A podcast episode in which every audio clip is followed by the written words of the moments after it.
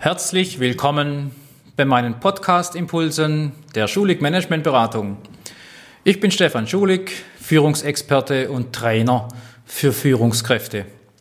Heute habe ich mir das Thema richtig kritisieren, ohne zu demotivieren, vorgenommen.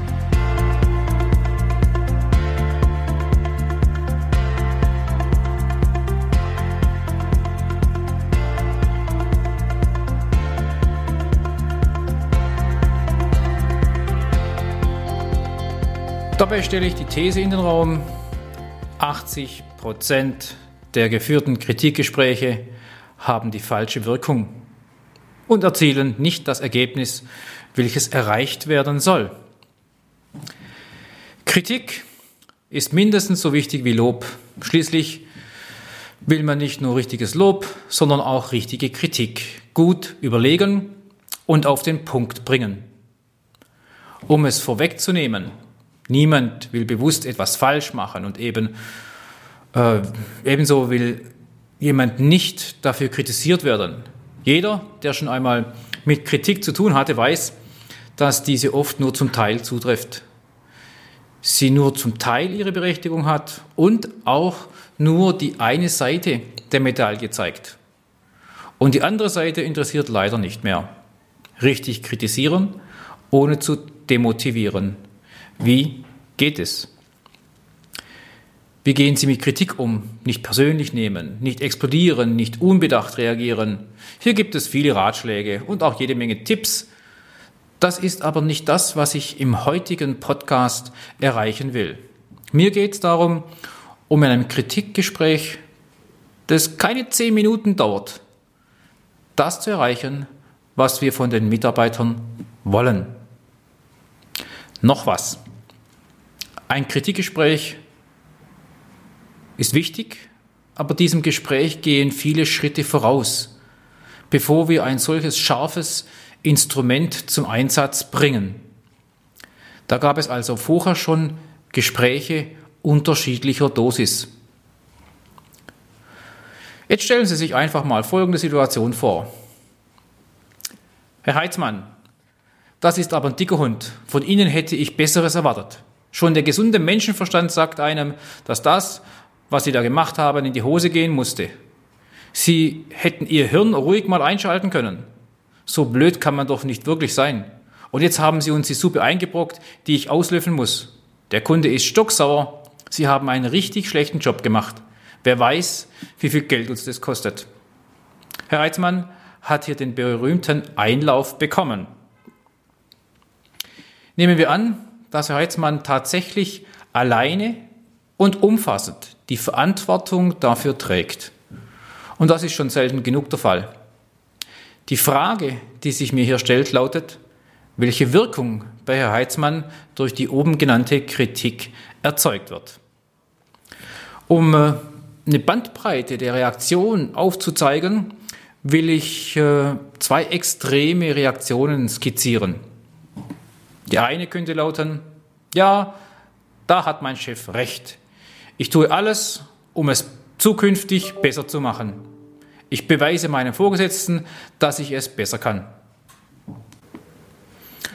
Oder anderes Extrem, jetzt habe ich wirklich einen Bock geschossen, einen großen Fehler gemacht, das ist mir schon klar und mein Chef rührt noch tief in der Wunde rum. Ich bin sauer über die Art und Weise, wie er mich behandelt, bin beleidigt und entscheide mich, jetzt mache ich gar nichts mehr. Ich mache nur noch Dienst nach Vorschrift. Wenn ich mich mit Führungskräften im Coaching oder im Seminar darüber unterhalte, dann stelle ich zwei entscheidende Fragen. Die erste lautet, warum haben Sie den Mitarbeiter kritisiert? Und die Antworten sind fast immer gleich.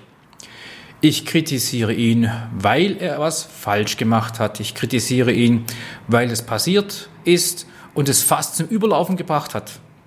Mein Chef will, dass ich mir den Mitarbeiter zur Brust nehme und ich zeige, wo es lang geht. Ja, der muss wissen, dass er was falsch gemacht hat. Daraufhin stelle ich ihm eine zweite Frage, die lautet, was ist das konkrete Ziel dieses Kritikgesprächs. Auch hier erhalte ich ähnliche Antworten. Ich kritisiere den Mitarbeiter, dass er weiß, was er falsch gemacht hat. Ich kritisiere ihn, weil äh, mich schon viele andere Dinge, teilweise unausgesprochen, geärgert haben. Und das hier war der berühmte Tropfen, der das Fass zum Überlaufen gebracht hat. Oder ich kritisiere ihn, um äh, ihm klar meine Meinung gesagt zu haben. Ja, und jetzt fühle ich mich als Chef einfach wohler. Jeder, der schon mit Kritik zu tun hatte, der weiß, dass diese oft nur zum Teil zutrifft. Sie hat also nicht immer ihre gesamte volle Berechtigung und es ist oftmals auch nur eine Seite der Medaille. Und die andere Seite interessiert leider in dem Moment nicht mehr. Für eine fähige Führungskraft heißt es aber, bevor ich ins Kritikgespräch einsteige, stelle ich sicher, dass meine mir vorliegenden Informationen stimmen, die Aussagen auch den Tatsachen entsprechen. Sonst brauche ich erst gar kein Kritikgespräch dieser Art und Weise zu führen, sondern ich laufe Gefahr, an Autorität zu verlieren und zudem noch einen gravierenden Führungsfehler zu begehen. Auch das obige Beispiel mit Herr Heitzmann ist eines Kritikgesprächs nicht würdig. Ja, zumal der Mitarbeiter jetzt nur weiß, dass sein Chef in Rage ist, ja, sauer auf ihn ist. Die Kritik zeigt nur die Unzufriedenheit und den Ärger, nicht mehr. Der Mitarbeiter kann sich jetzt also raussuchen und sich selbst ausmalen, was er zukünftig anders machen wird. Das gleicht einem Lotteriespiel.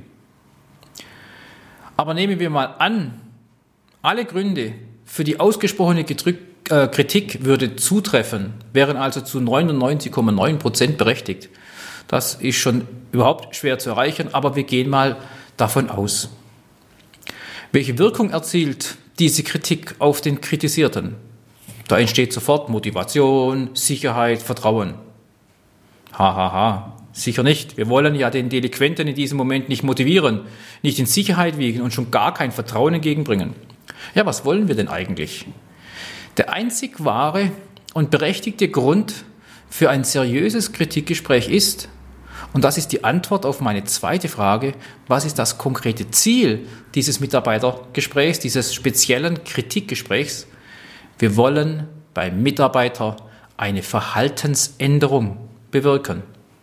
Und das vergessen viele Chefs und Vorgesetzte immer wieder. Aus Fehlern lernen und für die Zukunft abstellen. Das wollen wir im Grunde als Führungskraft. Zur Analyse, warum es schiefgelaufen ist, gibt es vier einfache, aber höchst wirkungsvolle Fragen, die wir beantworten müssen, und zwar im Vorfeld. Leider, das sei schon vorweggenommen, ähm, ist in drei von vier Fragestellungen die Führungskraft maßgeblich verantwortlich dafür und nicht der Mitarbeiter. Aber die Ursachenanalyse selbst, die wird in einem anderen Podcast behandelt.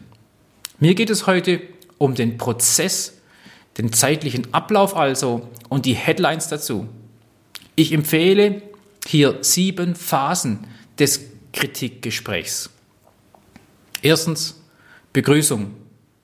Zweitens Fakten konkret benennen.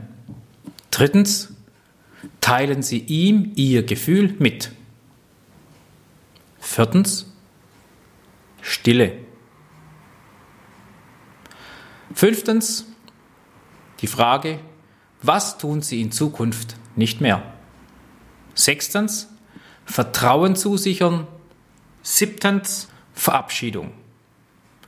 Um es ein bisschen plastischer und greifbarer zu machen, mal ein ganz einfaches Beispiel, um an den sieben Phasen äh, sich zu orientieren.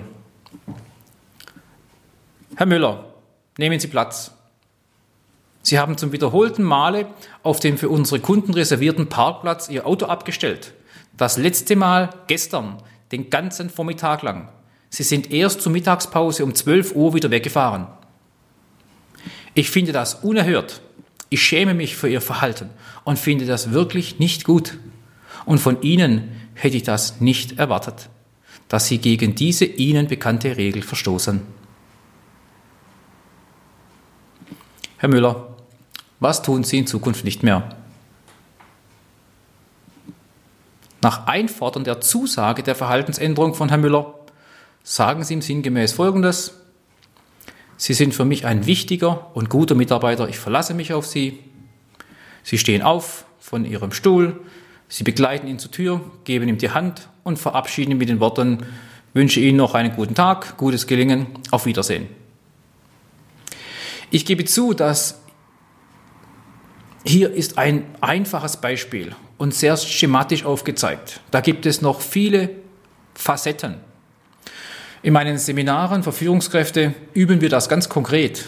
Auch mögliche Einwände werden behandelt. Die Betroffenen werden in so einem Rollenspiel von mir sogar vorher gebrieft, erstmal kein Einsehen zu haben, erstmal mit ähm, äh, ihrem Vorgesetzten zu widersprechen.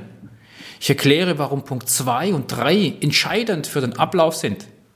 Ich begründe auch, was der Punkt 4 Stille bewirkt und warum wir den Mitarbeiter dazu bringen müssen, es zu artikulieren, sein unerwünschtes Verhalten abzustellen. Das waren jetzt einige Impulse zum vielschichtigen Thema Kritisieren von Mitarbeitern. Sieben Phasen, sieben Stufen, sieben Headlines, an denen man sich orientieren kann. Ich versichere Ihnen, dass diese Art von Kritikgespräch im Gesamtkontext eines Eskalationsleitfadens funktioniert in der Praxis. Eine richtige Vorbereitung für das Gespräch, sich an den äh, vorgestellten Phasen orientieren, das Ziel der Aussage der Verhaltensänderung nicht aus den Augen verlieren und dann Übung macht den Meister. Ich freue mich auf jeden Fall, wenn Sie das nächste Mal wieder Impulse der Schulig Managementberatung aufnehmen und die angebotenen Podcasts sich anhören und am besten auch austesten. Beim Thema Kritikgespräch vielleicht nicht gleich bei Ihrem Chef. Es grüßt Sie, Ihr Führungstrainer der Schulig Managementberatung, Ihr Stefan Schulig.